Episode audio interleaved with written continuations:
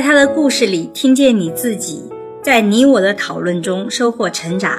你好啊，我是沈一斐。昨天我们一起听的故事呢，是送女儿进城读书，再难也只是为了追上起点。那故事中主人公我和丈夫为了把女儿留在自己的身边，一起到城市生活，吃了很多的苦。这个过程是非常艰难的，但是一家人呢，始终守望相助。我觉得是一个很温暖也很感人的故事哦。在开始讲述我的想法之前，我想先问问你：你觉得夫妻俩为了孩子能在城里读书这么辛苦，值不值？啊，也非常欢迎你在音频下方写下你的想法，我们一起来讨论。那这个故事其实让我们看到了基层群体在生存和育儿的过程中的艰辛。我觉得这个家庭特别好的是，这个父母认识到了陪伴在孩子身边的重要性，并且愿意为了做到这点，及时的去调整生活规划。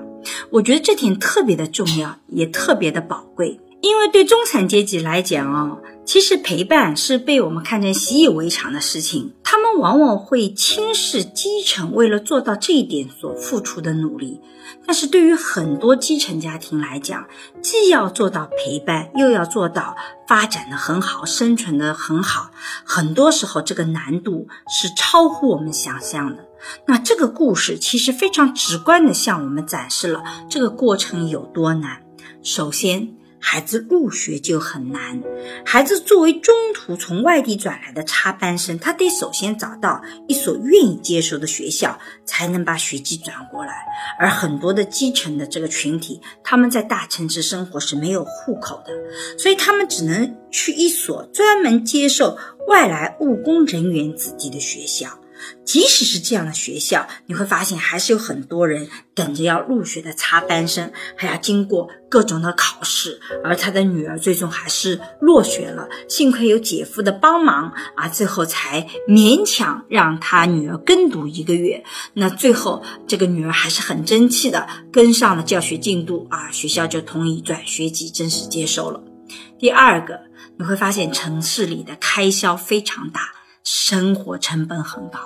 城市里的开销远远大于农村。且不说姐姐姐夫帮他们垫付的房租啊、入学打点等费用，单单每个月的吃喝，在我们中产阶级觉得这是个小头的东西，但对他们来讲就是一笔非常大的开支。那再加上这个女儿的舞蹈、画画等等这些兴趣班的学费，更是对他们来讲是一个额外的负担。所以，当这个太太每次要拿出一百元的时候，她都会精心的盘算，这个也减灭不了她消失的速度。那么第三个呢？夫妻两个由于学历不高，能力平平，所以呢，没有太多的工作经验的时候，找工作的过程是非常艰难的。即使找到了，薪水也很低。所以你会发现，这个丈夫尝试过很多各种各样的工作，摆摊呐、蹬三轮呐、焊工等，而最后凭借非常扎实的功底，他最后是被录取到了一个这个还相对正式的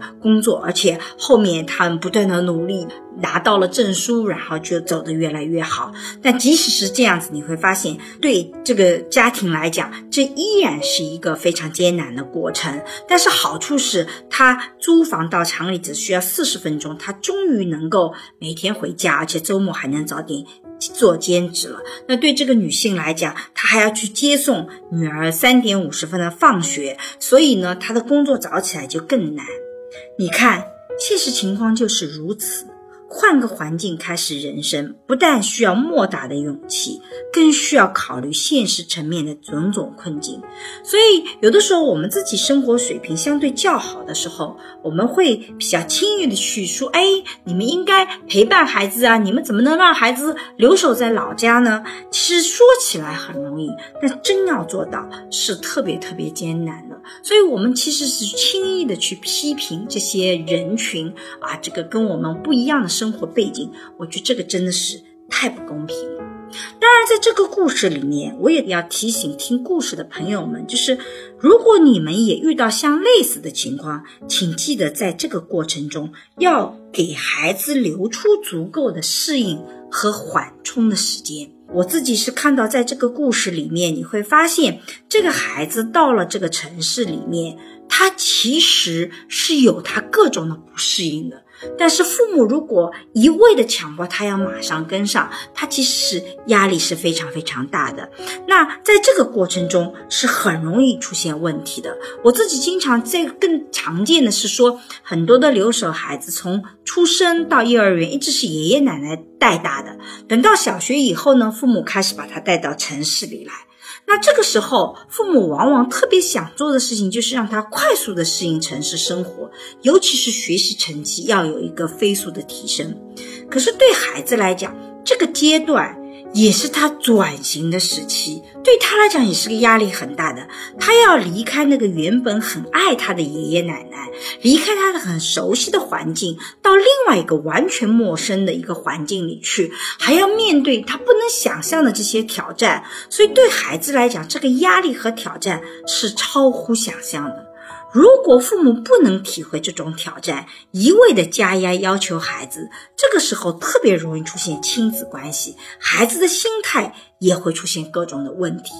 那我们这个故事的结局还比较好，因为孩子跟父母的关系一直是很好的。在现实生活中，我还看到大量的个案，过去跟爷爷奶奶关系很好。跟父母的关系一般般，那父母要去他纠正很多行为，告诉他以前都是错的时候，对孩子来讲，他的所行为，他过去所爱的那些人给他的指导，变成是全盘都是错了，他全盘遭到了否定，所以这时候他会本能的选择反抗。那这样一来的话，父母和孩子之间的矛盾就会更加的严重。所以在你决定什么时候接孩子过来的时候，一定要有一个比较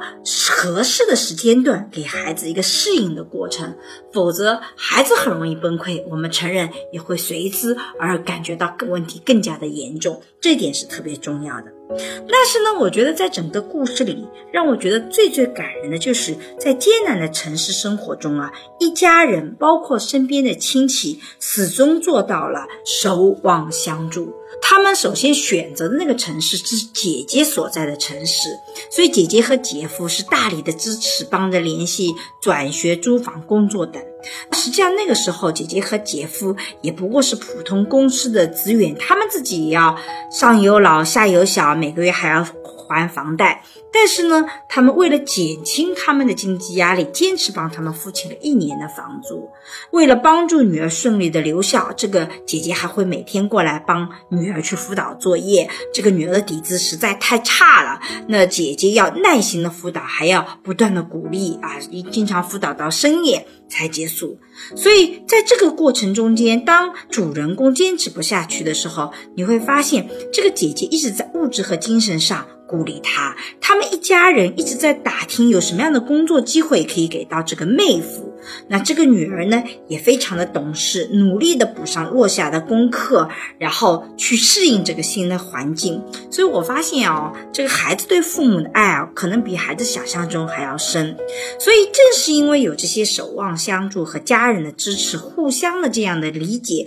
所以尽管他们的日子很艰难，但他们始终有商有量，一起坚持下去了。